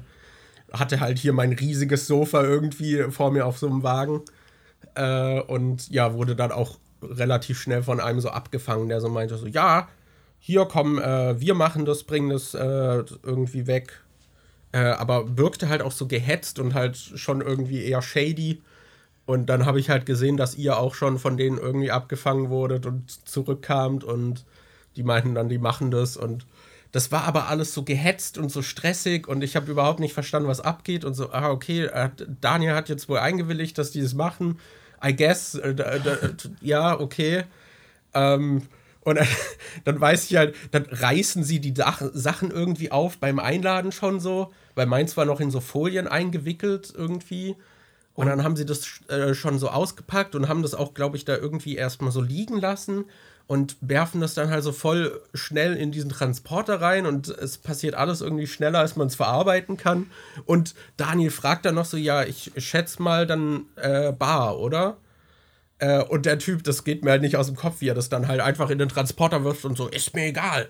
Und das, so, als ob die, ihm die Zahlung egal ist. Also, aber ja, wirkte halt nicht sehr seriös irgendwie. Die haben halt auch nicht äh, gut Deutsch gesprochen. Äh, und dann sind sie halt in den äh, Transporter gehüpft und meinten so, so, ja, einer kann mitfahren. Und dann ist Daniel da halt mitgefahren. Und Anni und ich wurden dann so, standen dann da allein im Regen irgendwie und dann so, ja, mal schauen, ob äh, Daniel jetzt irgendwie seine Organe verliert und wir ihn gleich an der nächsten Straßenecke aufsammeln können. Und wir jetzt zwei Sofas verloren haben. Äh, ja, war dann ein bisschen Nervenkitzel. Ich hatte auch währenddessen noch versucht, dich anzurufen. Da bist du auch nicht rangegangen. Ähm, Achso, ja, ich habe mein Handy immer auf lautlos. Ja. Immer. Ja, das ist, ist nervig, wenn man versucht, dich anzurufen. ja. Ähm, ja, weil ich hatte halt auch, wollte dich dann noch fragen, ob sie vielleicht mein altes Sofa dann direkt mitnehmen können und so. Äh, und ob du lebst. Aber das wäre so zweitrangig. ja, Erstmal genau. so, Daniel, ähm, so, du rufst mich an, der Typ geht ran. Nicht ich, ja, sondern genau. der Typ. Und du fragst dann erstmal, ob sie dein altes Sofa mitnehmen würden. Und dann so, lebt Daniel noch? Vor allem, als ich beim ersten Mal versucht habe, dich anzurufen, äh, war es irgendwie so, als wurde der Anruf so instant weggedrückt. Da dachte ich so, was ist hier jetzt los? Das, äh, aber ja, äh, auf jeden Fall kamen wir dann mit der Bahn halt an, äh, verzögert und ihr wart da gerade am Auspacken und die haben dann halt einfach das Zeug irgendwie, wollten das halt in den Aufzug packen und dazu muss man wissen, unser Aufzug ist sehr klein. Das ist halt, ich finde, das ist halt wie so ein, also komfortabel können da eigentlich nur zwei Personen rein. Ab drei Personen wird schon. Ab drei, Perso äh, ab drei Personen würde ich nicht mit fremden Leuten diesen Aufzug benutzen. Ja. Also so eng ist der. Das ist eigentlich so ein Ein-Personen-Aufzug, finde ich eher. So. Und ja, der ist halt sehr klein. Und dann haben die einfach angefangen, unser Zeug auszupacken, damit sie das irgendwie da reinstopfen können und waren halt auch so super rabiat und sind die ganze Zeit irgendwie an die Ecken gestoßen und ich dachte schon so, Alter, wenn die Sachen nachher jetzt voll die Macken haben, ey. Und dazu muss man auch noch sagen, wir haben verschiedene Sofas, aber es ist das gleiche Modell. Also Daniel. Also ich habe die ja. Ecksofa-Variante ja. und Markus hat die normale Variante, die nicht ums Eck geht. Aber genau. es ist halt das gleiche Sofa und hat den gleichen Stoff auch. Genau, es ist halt das gleiche Material, sieht dementsprechend gleich aus. Und die haben halt alles auseinandergepackt, ohne darauf zu achten, was jetzt irgendwo hingehört. Und dann halt auch wieder so super gehetzt da irgendwie hochgetragen zu uns. Und ich dachte mir so, ey, ich hoffe einfach nur, das ist alles ganz wenn es da oben ankommt und dann hatten wir in unserem Flur einfach zwei zerlegte Sofas in Einzelteilen und wussten nicht, was zu was gehört. Mussten wir noch ewig die Anleitung durchgehen und sortieren und gucken, was wohin gehört. Und was du jetzt nicht erwähnt hast, ist, es gab halt auch keinerlei Ladungssicherung bei diesem, als das in, ich weiß halt, als wir in der, als ich noch in der Schreinerei gearbeitet habe, hatten wir dann immer so, die hatten solche Stangen mit so Schaumstoff dran und die konntest du von äh, konntest du unten und oben im Wagen konntest du die halt festmachen. Dann konntest du zum Beispiel, wenn irgendwelche Möbel drin standen, konntest du die entweder, weil am Boden halt solche Laschen waren, wo du ein Spanngurt dran machen kannst, oder du konntest halt diese Stangen nehmen und die dann irgendwie so seitlich oder irgendwie so schräg reinmachen, dass halt nichts überhaupt Luft hat, um zu wackeln, damit wirklich nichts passieren kann. Und die haben halt einfach diese Kisten einfach so reingeschmissen und haben halt Tür zu und losgefahren. Und da hat man, der ist halt auch richtig gefahren wie Sau. Also auch immer so richtig scharf um die Kurven. Und dann immer so, wenn, wenn er sieht, dass es gelb wird oder so, fährt er, gibt er nochmal Gas und Alter. so. Und manchmal musste dann auch richtig hart bremsen. Und dann hat man halt auch gehört, wie das Zeug dann so im äh, Transporter so ein bisschen hin und her geht. Und als er dann bei uns war, hat er die ganze Zeit plötzlich versucht, noch den Preis zu drücken. Weil plötzlich meinte er dann, ich habe ihm ganz klar gesagt, vierter Stock, kein Aufzug. Und dann war er plötzlich, als er bei uns war, mega überrascht. So, hä, ich habe verstanden, zweiter Stock mit Aufzug das kostet jetzt aber mehr. Und dann, ich habe am Anfang gesagt, vierter Stock, kein Aufzug. Und das war irgendwie, der hat die ganze Zeit dann nochmal versucht, den Preis zu drücken. An der Stelle vielleicht ein kleiner Nachtrag, weil sich einige jetzt vielleicht wundern, warum ich dem gesagt habe, dass wir keinen Aufzug haben, obwohl Markus und ich gerade vorhin darüber geredet haben, wie klein unser Aufzug ist. Der Aufzug bei uns ist einfach nicht sehr zuverlässig und innerhalb der letzten Monate immer wieder mal kaputt gewesen. Das war dann schon öfter so, dass wir Sachen bestellt haben und dem Lieferanten gesagt haben, ja, wir haben einen Aufzug. Und als der Lieferant dann angekommen ist, ging der Aufzug halt einfach nicht, was dann richtig blöd ist. Deshalb habe ich einfach zur Sicherheit gesagt, wir haben keinen Aufzug, weil ich halt nicht wusste, ob der funktionieren wird, wenn wir dann tatsächlich zu Hause sind. Ja, jetzt viel Spaß beim Rest der Folge. Und das äh, Erlebnis hattest du dann ja später auch nochmal. Ja, ja. Also das war eh alles super, super shady. Wir waren dann froh, dass das alles hier unbeschadet angekommen ist. Irgendwie, was ich noch erzählen muss, ist das mit dem Rollbrett. Du hattest ihnen noch so ein Rollbrett gebracht, wo sie die Sachen drauflegen können, um das. Wir haben halt so einen langen Gang, wo man dann von dem Aufzug dann noch äh, halt rüberlaufen muss in den anderen Gebäudekomplex. Und um das halt zu erleichtern, hast du ihnen so ein Rollbrett gebracht. Ja, so ein Möbeltransport-Dingens, wo du halt so Sachen draufstellen kannst. Das Ding hat vier Rollen und dann kannst du die Sachen halt easy rollen. Genau, dann kannst du die easy rollen und da war halt irgendwie, ich meinte noch so, Vorsicht, da ist eine Stufe von so einer Tür und dann haben die das einfach so dagegen geschoben, so voll mit richtig Kraft und das Zeug ist dann runter vom Rollbrett natürlich irgendwie gerutscht und dann haben sie einfach den Karton so voll schnell über der den halt Fliesenboden so den Flur, äh, der, der, ist den Flur entlang gerannt und hat währenddessen den Karton so hinter sich hergezogen, einfach auf dem Boden entlang. Ja, also die haben echt nicht gut drauf geachtet, dass das Zeug irgendwie, ja, dass man da ein bisschen vorsichtig mit umgeht. Ja. Äh, da hatte ich echt Angst, während sie das ausgeladen haben. Und ja, da, dann haben sie den Preis auch noch mal gedrückt, dann schon den gedrückten Preis haben wir dann noch irgendwie bezahlt und dann wollte er trotzdem noch mal mehr und dann meinte ich so, nee, sie haben gesagt so viel und dann so, ah ja, stimmt, haha, ist mir wohl ein Fehler unterlaufen, haha. äh, ja, waren auf jeden Fall sehr shady irgendwie. Ähm, und ich hatte sie halt noch gefragt, irgendwie, ob sie das Sofa noch mitnehmen würden, hatte dann aber nicht genug Bargeld in dem Moment und wollte gucken, ob ich das vielleicht irgendwie noch anders entsorgt kriege, vielleicht günstiger. Äh, genau, dann hatten wir mein altes Sofa zerlegt und hatten es sogar runtergetragen und so in kleinen Teilen irgendwie an den Straßenrand, damit es dann abgeholt werden kann. Dann hatte ich auch so mehrere Services nachgeguckt und dachte dann, ja, okay, frage ich mal, wie viel das kostet bei dem. Das war dann halt günstiger und er konnte es noch am selben Tag abholen. Dann dachte ich, ja, okay, mache ich das halt mit dem.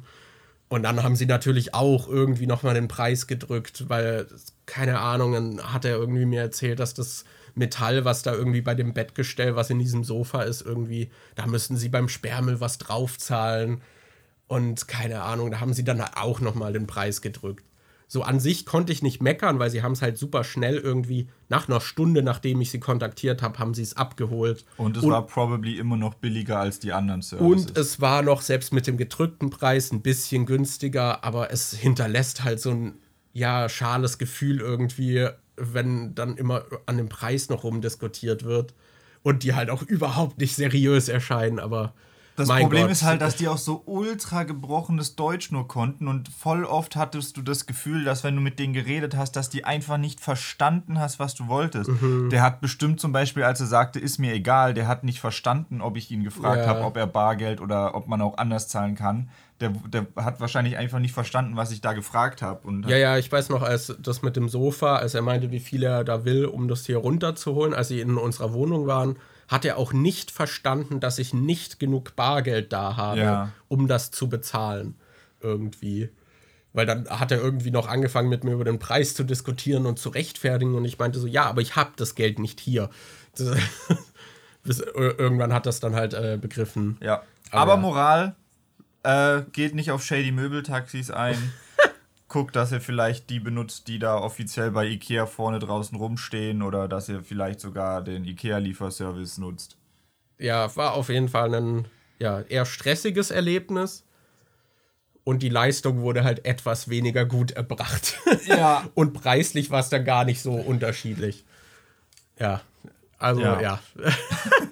so lala. Aber es hey, war halt sehr risky. Also gerade so, äh, wir können eigentlich froh sein, dass äh, da hätte gut irgendwie was vom Stoff irgendwie reißen können oder sonst irgendwas kaputt gehen können, so wie die das halt hier hochgebracht haben. Aber äh, ja, war sehr risky und ich glaube, das Risiko würde ich nicht nochmal eingehen. Ja, und es waren halt auch Dudes, über die wir nichts wussten. Du bist in die Auto gestiegen und sie sind mit unseren zwei Sofas weggefahren. Man lebt nur einmal. Die hätten dich halt easy irgendwie übermannen können an der nächsten Kreuzung, einfach rauskicken, so vom Beifahrersitz und einfach wegfahren können. Ja, ich hatte vorher auch extra noch das Kennzeichen von denen abfotografiert und dann euch geschickt, damit, falls doch irgendwie was sein sollte, dass ihr dann wenigstens die Kennzeichen und so Ja, habt. es war auch so, so, okay, Daniel hat jetzt das Foto vom Kennzeichen gemacht und ist eingestiegen well. Und dann habe ich auch noch so ein Bild gemacht. Ja. Aber hey, und jetzt ist mein Sofa irgendwie schon kaputt. Ich schätze mal nicht, dass es an denen lag, aber es, es hat auch schon einen kleinen Knacks, wo ich mich jetzt noch drum kümmern muss. Äh, ja. Geil, geil, geil! Ja, war, war auf jeden Fall, ja. Aber es sieht besser aus als das letzte Sofa, was du hier hattest. Ja, auf jeden Fall. Ich meine, es ist jetzt auch nicht, da ist jetzt, es ist nicht so kaputt, dass es in sich zusammengefallen wäre oder so. Man kann halt die Ausklapp-Schlaffunktion gerade nicht richtig nutzen. Ja, aber ich finde, es ist ja auch so ganz groß, dass man da auch so wahrscheinlich drauf Ja, schlafen ja. kann. Ja, aber ich will halt nicht ein kaputtes Sofa nach Ja. einem Monat. Ja, verständlich. Ja, wäre halt cool, wenn man das auch dafür benutzen kann, was es, Mhm. was es macht. Aber ja. oh Mann, ey. Ja. War auf jeden Fall eine wilde Zeit. Ich schätze mal, über sowas wie Rings of Power und House of the Dragon würden wir eher sprechen, wenn wir die Serien komplett gesehen haben. Ja, würde ich schon sagen. Rings of Power ist jetzt zwar schon fertig durch, da könnte man eigentlich theoretisch schon drüber reden, aber wir haben sie halt noch nicht fertig gesehen. Und äh, Genau. ich glaube, letzte Woche kam die letzte Folge raus. Wir haben jetzt aber erst äh, fünf Folgen gesehen, das heißt, uns fehlen noch drei Stück. Ähm, und House of the Dragon ist es so, wir nehmen das hier gerade am Montag auf. Heute kam die neunte Folge raus und das heißt, nächste Woche kommt dann noch die zehnte. Dann ist es ab nächster Woche fertig, dann kann man da vielleicht drüber reden. Wir könnten höchstens über She-Hulk reden. Sollen wir noch über She-Hulk reden? Ja, Ja, la lass machen. uns noch über She-Hulk reden. Ja, Sehr also, merkwürdige Serie. ja, halt echt. Also ich finde, die ist ultra durchwachsen. Ich, ich weiß gar nicht, wo ich anfangen soll. Ich meine, muss man ja auch immer leider vorausstellen, da gab es ja auch sehr viel wieder sehr misogyne Reaktionen irgendwie. Keine Ahnung. Das, ich glaube, zugrunde liegend ist das Problem von vielen, dass eine Frau in der Hauptrolle ist. Keine Ahnung. Das, ja. Aber das klammern wir mal aus. Das greift ja die Serie auch schon, hat sie ja auch schon selbst predicted und äh, handelt sie ab. Ja, Äh, aber es gab auf jeden Fall halt auch da wieder viel Hate gegenüber She-Hulk schon im Vorfeld. Ich glaube, am CGI wurde sehr viel rumgemeckert, dass sie kacke aussieht und was ich gar nicht so unterschreiben würde. Ich finde, die Serie hat schon immer wieder Momente, wo sie nicht so gut aussieht, aber jetzt auch, wenn man mit anderen Marvel-Produktionen vergleicht, finde ich, ist das auf einem ähnlichen Level. Ich hatte halt auch gesehen, die von äh, Corridor Digital hatten da auch drauf reagiert auf die, auf She-Hulk und auf die Trailer damals und so. Und die meinten damals halt schon, dass sie beim Trailer nachvollziehen können, dass es ein bisschen billiger aussieht. Zum einen, weil da halt noch die YouTube-Kompression draufkommt, aber zum anderen auch, äh, dass es einen Unterschied macht, dass Hulk zum Beispiel ein männlicher Charakter ist, der inzwischen halt auch so einen leichten Drei-Tage-Bart hat und da ist es halt leichter, mehr Details ins Gesicht Ja, reinzukriegen. und halt auch Falten, ne? Ja, Weil ja. Frauen sind dann halt meistens in Mediendarstellungen geschminkt und sehr glatt. Ja, genau. Und She-Hulk hat halt keine Stoppeln von einem Bart irgendwie im Gesicht. Da ist das Gesicht an sich schon glatter und dadurch ist es halt, äh, sieht es halt automatisch ein bisschen künstlicher aus als das vom normalen Hulk. Und äh, ja, aber ich finde so, im Großen und Ganzen haben mich die Effekte in der Serie jetzt nicht so gestört. Es gab immer wieder so ein paar vereinzelte Shots, wo ich dachte, das sieht jetzt halt schon irgendwie ein bisschen weird aus. Ja, irgendwie. Manchmal sah es so out of place aus, irgendwie. Ich weiß nicht. Ja, gerade ihre, ich weiß nicht, manchmal, wenn sie da an ihrem Schreibtisch sitzt oder so, fand ich es auch ein bisschen komisch. Ja. Irgendwie, manchmal wirkte das Gesicht nicht so richtig. Manchmal wirkt es so ein bisschen steif animiert, finde Ja, ich. Aber ja, ja. an sich war es war jetzt nichts, wo ich sagen würde, so, Alter, das CGI in der Serie war so grottenschlecht, es war so scheiße oder so. Ja, Ich finde, es war halt okay.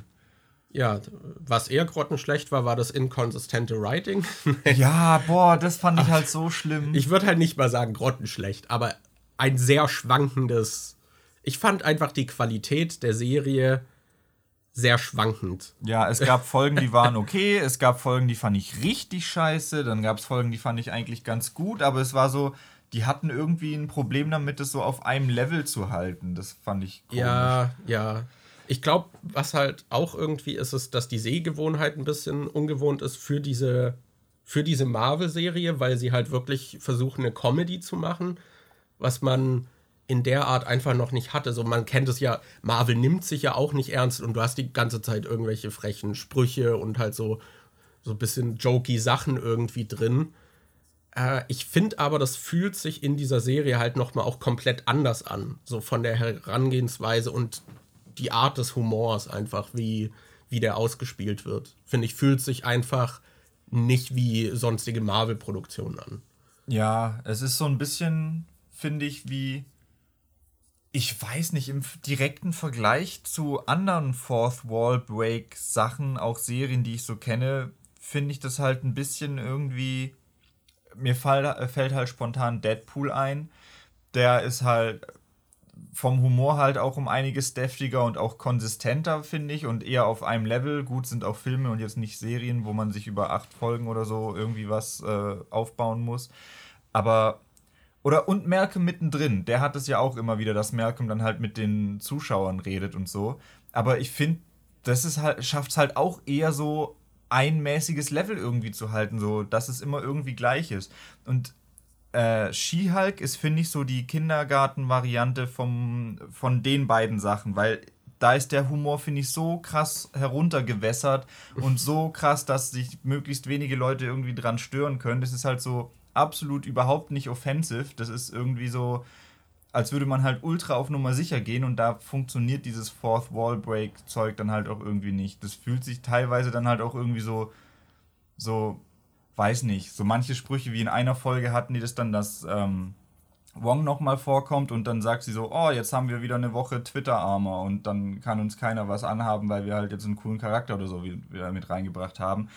Ich finde, die Serie hatte vieles von, wir kritisieren irgendwie was oder wir zeigen, dass die Leute das kritisieren werden und dass das an der Sache vielleicht nicht gut ist, aber wir machen es trotzdem. Das fand ich halt irgendwie ein bisschen weird. Ja, ja, ich würde bei dem Offensive noch ein bisschen widersprechen, weil sich ja doch sehr viele daran gestört haben, dass die Serie zumindest thematisch halt auch so sehr stark Männer aufs Korn nimmt. Und das merkst du auch. Ich finde ja. auch, also das ist auch alles sehr so aktuell, was sie da machen, finde ich, äh, wie sie das äh, auch äh, abhandeln und sich darüber auch so belustigen. Ich finde, man merkt halt auch, dass da viele Frauen mitgeschrieben haben. Äh, und sie wahrscheinlich das einfach das sehr gelebte Erfahrungen sind, die sie in diese Serie da eingebaut haben. Aber irgendwie fühlt es sich dann doch auch oft sehr oberflächlich an.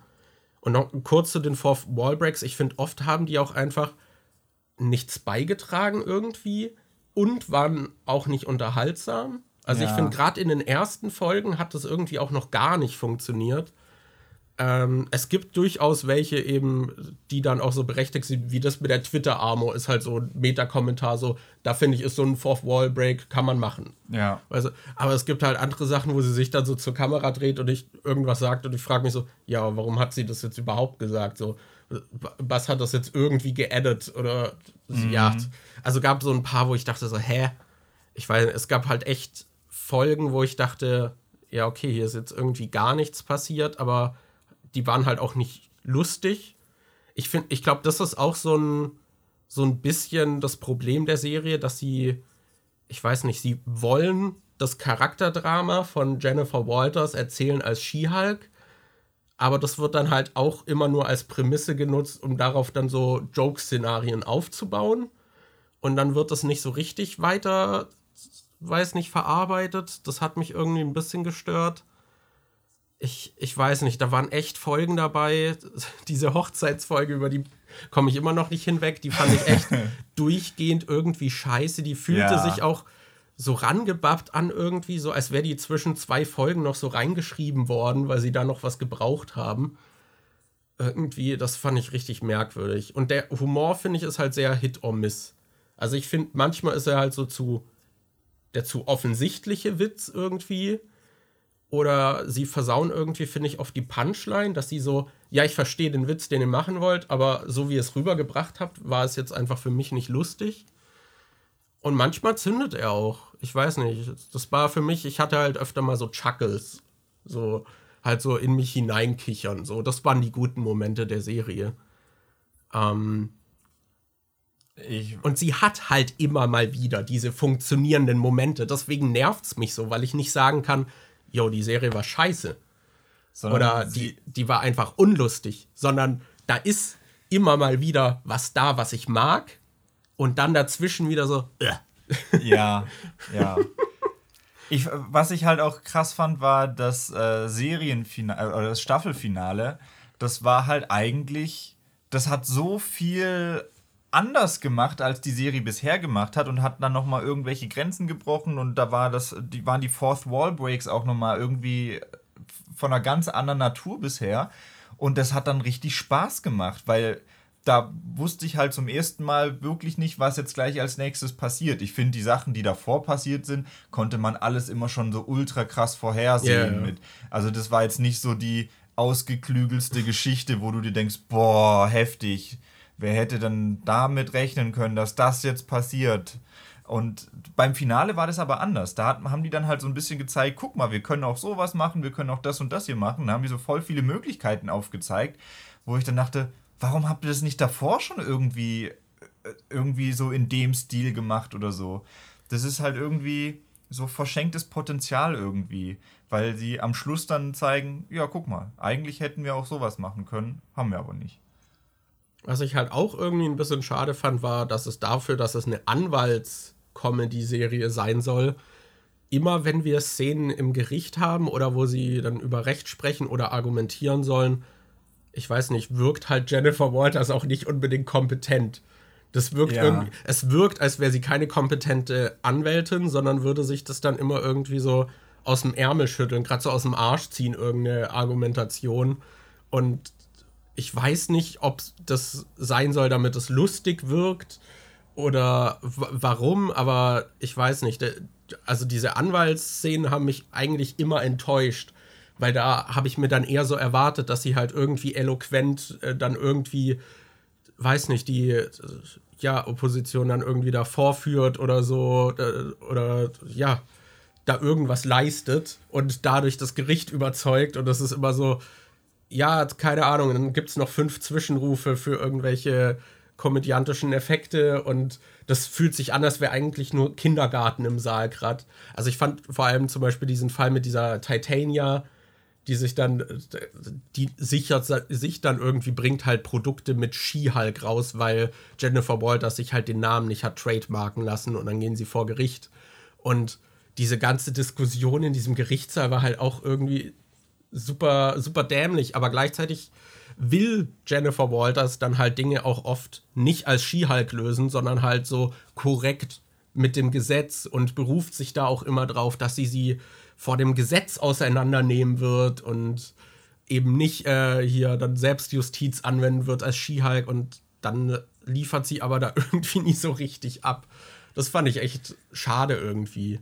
Vor allem, ich finde, die Serie hätte voll viel Potenzial gehabt, was dieses Anwaltszeug angeht, weil ich weiß nicht, ob ich das mal, das hatte ich mal irgendwann gelesen. Ich weiß nicht, ob das mal ein Leak war, dass irgendwie sowas geplant ist oder ob sich nur jemand dachte, hey, das wäre cool aber dass du so eine Anwaltsserie hast, in der es darum geht, wie die Normalsterblichen mit solchen Sachen umgehen müssen, wie dem Aftermath von solchen, äh, von solchen großen Schlachten irgendwie. Das, das hattest du ja teilweise schon in Spider-Man Homecoming drin, dass nachdem die Avengers gegen die Aliens gekämpft haben, da irgendwie 2012, dass du dann halt Arbeiter hast, die diese Alien-Technologie auseinander machen und dass du dann halt Baustellen hast und dass sie das ja, Zeug wieder richten. Und irgendwie so Schmuggler und so. Ja, und dann dachte ich so, das wäre doch eigentlich interessant, wenn du dann halt so eine andere Sichtweise darauf hast. Wenn du in einem großen Film so hast, boah, guck mal hier, fette Schlacht, da passiert dies und das.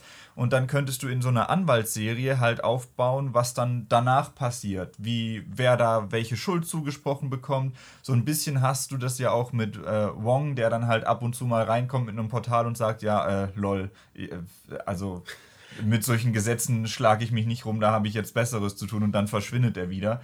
Aber ich finde, da haben sie dann voll die uninteressanten Fälle reingemacht. Die hätten da so viel geiles Zeug machen können und dann haben sie so Zeug wie, haha, ich kann nicht sterben und habe deshalb fünf verschiedene Frauen und jetzt äh, wollen die alle irgendwie Geld und was weiß ich was haben.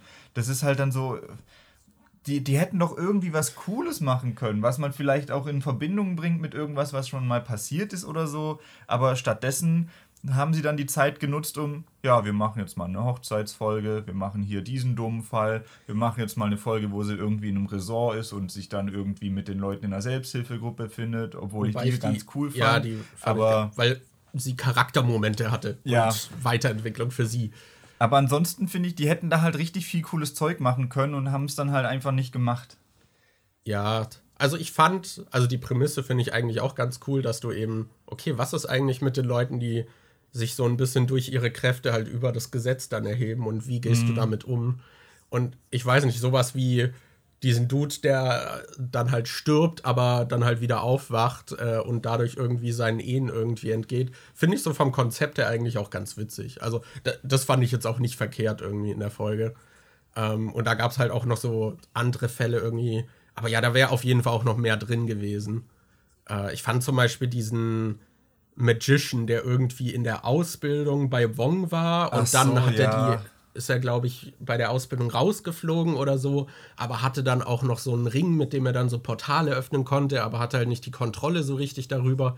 Ich finde, da hätte man zum Beispiel, auch, das fand ich auch relativ lame irgendwie vom Setup, da wäre irgendwie auch was Cooleres drin gewesen. Das, aber, ich hatte ja. das auch vor allem nicht ganz verstanden, weil die Magie funktioniert doch nur, wenn du diesen bestimmten Ring irgendwie anhast. Da dachte ich so, warum hat Wong dem dann nicht einfach den Ring weggenommen? Ja, und dann genau, hätte es halt einfach gar kein Problem gegeben. Genau, dann sind sie irgendwie noch vor Gericht. Irgendwie will er, dass äh, der verklagt wird, weil der ihm halt dadurch irgendwie schadet. Aber warum konfiszieren sie nicht diesen scheiß Ring? ja. Keine Ahnung. Das ist, ja, super merkwürdig irgendwie ich glaube, die hat halt so eine Mischung aus Humor, der meinen Geschmack trifft und dann wiederum gar nicht oder nicht so ganz on point ist und das nervt mich irgendwie. Ja. Weil ich finde so auch zwischendurch so diese Sachen, wie sie dann halt so diese blöden Dude Bros durch den Kakao ziehen und dann gerade eben im Finale dann halt halt auch so offensichtliche dann äh, Fill-ins zum Beispiel für so Incels haben und so und halt diese Internet-Trolls und wie dann einer irgendwie das dann da reingeht und sich da als einer von denen ausgeben soll und dann so, ja, äh, nennen Frauen immer Females, so als Hinweis. so, das ist dann halt schon ganz witzig irgendwie, manchmal auch zu on the nose, aber hat halt auf jeden Fall so seine Momente. Also ich muss sagen, ich war dann trotzdem, es waren jetzt was, acht Folgen? Ich glaube, ja. Ja, und die waren halt auch nicht sonderlich lang und wenn dann irgendwie, keine Ahnung, She-Hulk mit Megan the Stallion dann in der After-Credit-Scene noch twerkt oder so, ist halt, ist halt witzig. Irgendwie kann man so als Gag machen. Äh, und ich war jetzt durchaus über den Zeitraum der Serie unterhalten. Ähm, aber ja, so, es ist halt keine Punktlandung, leider. Ja. Und deswegen nervt es mich, glaube ich, mehr, als es es tun würde, wenn es irgendwie, wenn ich einfach sagen könnte, so ja, ist gar nicht meins. Es ist einfach sehr durchwachsen. Aber das Finale fand ich gut. Ja, ich auch. Kann ich auch verstehen, wenn man das nicht mag, weil das macht im Prinzip ja auch was ähnliches, was du vorhin auch schon erwähnt hast. Dieses Dinge kritisieren, äh, die sie dann trotzdem machen. Sodass man sich quasi den Freifahrtschein irgendwie dafür nimmt. So, ja, wir sind ja mal drauf eingegangen. Ändern werden wir aber trotzdem nichts. Mhm. So, ich kann mir nicht vorstellen, dass diese Serie jetzt das ganze Konzeptionelle des MCUs umkippen wird. Ähm, aber es fühlt sich trotzdem auch ganz nett an, dass es mal in der Serie ausgesprochen wird. Ich weiß halt auch nicht, ich, ich, ich spreche mal kurz eine Spoilerwarnung für das Finale aus. Es gibt eine Sache, die, ich weiß nicht, ob die sich da unbeabsichtigt selbst kritisiert haben, aber eine große, ein großer Kritikpunkt an Marvel ist ja immer, dass die ganzen Sachen so ultra krass durchgeplant sind und dass das halt so eigentlich so ein Marketing-Ding wäre und dass die da halt immer alles so irgendwie optimieren, dass es halt, äh, ja, dass da so eine kalte Maschinerie eigentlich dahinter steckt. Und dann zu zeigen, dass da halt wirklich in der Serie eine AI, eine kalte Maschine irgendwie dahinter steckt, die das alles berechnet. Ich weiß nicht, ob die, ob da, die dachten, hey, das wäre voll witzig, wenn wir Kevin Feige irgendwie als AI darstellen. Oder ob die da aktiv diesen Kritikpunkt, hey, die Leute denken, das ist alles so maschinell erstelltes Zeug, ob die denn wirklich aufgegriffen haben. Weil ich, ich weiß es nicht, ob die da so aus Versehen in dem Aspekt so eine Punktlandung geschafft haben. Ach so. Ach, ich glaube schon, dass das bewusst war. Also vielleicht nicht von den Leuten, die es abgesegnet haben, aber ich glaube vom Writing-Staff schon. ja. Ach man. Ja. Ja, She-Hulk, sehr durchwachsen. Ich weiß auch gar nicht, wem ich das empfehlen würde. So, wem ich sagen würde, so, yo, guck She-Hulk. Ja, ich, Ich auch nicht, weil ja. ich, ich weiß nicht, wer da so die Zielgruppe so richtig sein soll. Ja, schwierig. Das ist ja ein bisschen komisch. ich weiß, ich hatte ja auch Miss Marvel geguckt, mhm. was auch so eine kurze Serie ist. Und die fand ich jetzt auch nicht so pralle, aber da wüsste ich schon eher, wem ich das jetzt empfehlen würde, als mhm. bei She-Hulk irgendwie. Ja. Ja. Sehr, sehr merkwürdig, weil irgendwie. Ja, ja keine Ahnung. wem würdet ihr She-Hulk empfehlen, falls ihr das gesehen habt? Ja. Meinem schlimmsten Feind. ja, genau, diesen Dreck. Männerhassern würde ich es empfehlen. Ich glaube, wenn ihr mal in der Marvel-Serie so ein bisschen sehen wollt, wie, wie verschiedene Dudes aufs Korn genommen werden und so ein bisschen auch so feministische Themen da dann abgehandelt werden, vielleicht auch eine Serie, die mal darstellt, dass auch, auch Frauen einfach Bock haben äh, auf Sex. Das ist was, was im Marvel-Universum bisher auch gefühlt nicht existiert. Da, da, da sind halt alle horny. Da, äh, da ist halt niemand horny hier in der Serie haben die auch Bedürfnisse, die dann auch gedeckt werden. Mhm. Teilweise von blinden Anwälten, die, die man auch schon kennt. Das ja, ja. Ka kann man machen. Aber ja, ich weiß auch nicht. Schwierig. Ja. Schwierig. Aber bevor wir hier mehr rumeiern, ich weiß nicht, soll es das für heute gewesen sein? Ich, Daniel, ich glaube, oder? Ich würde schon sagen, ja, ja. ja, Wir sehen uns, wir hören uns dann in zwei Monaten wieder. Ne, diesmal vielleicht. Vielleicht ein bisschen früher. Bisschen. Ja, ja, ja. ja. Dankeschön. Wir, wir lassen das jetzt offen. Auf jeden Fall sind wir aktuell nicht krank. Vielleicht verzögert sich dadurch nicht alles. Ja. Ich will aber nichts jinxen. also Anis Arbeitskollegin hat ja gerade Corona. Also. Ey, wenn wir jetzt nochmal das bekommen in so einem kurzen Zeitraum, dann kotze ich. Aber ja. Na gut, ich hoffe, ihr hattet Spaß beim Zuhören und ja. Seid beim nächsten Mal auch wieder mit am Start. Schlagt uns gerne Themen vor. Bewertet den Podcast auf jeglichen Plattformen. Lasst uns ein paar liebe Worte da. So, so unser Mini-Comeback nach der langen Zeit signalisiert uns, dass ihr auch noch lebt und da seid. Und ja. Bis zum nächsten Mal. Ciao. Ciao.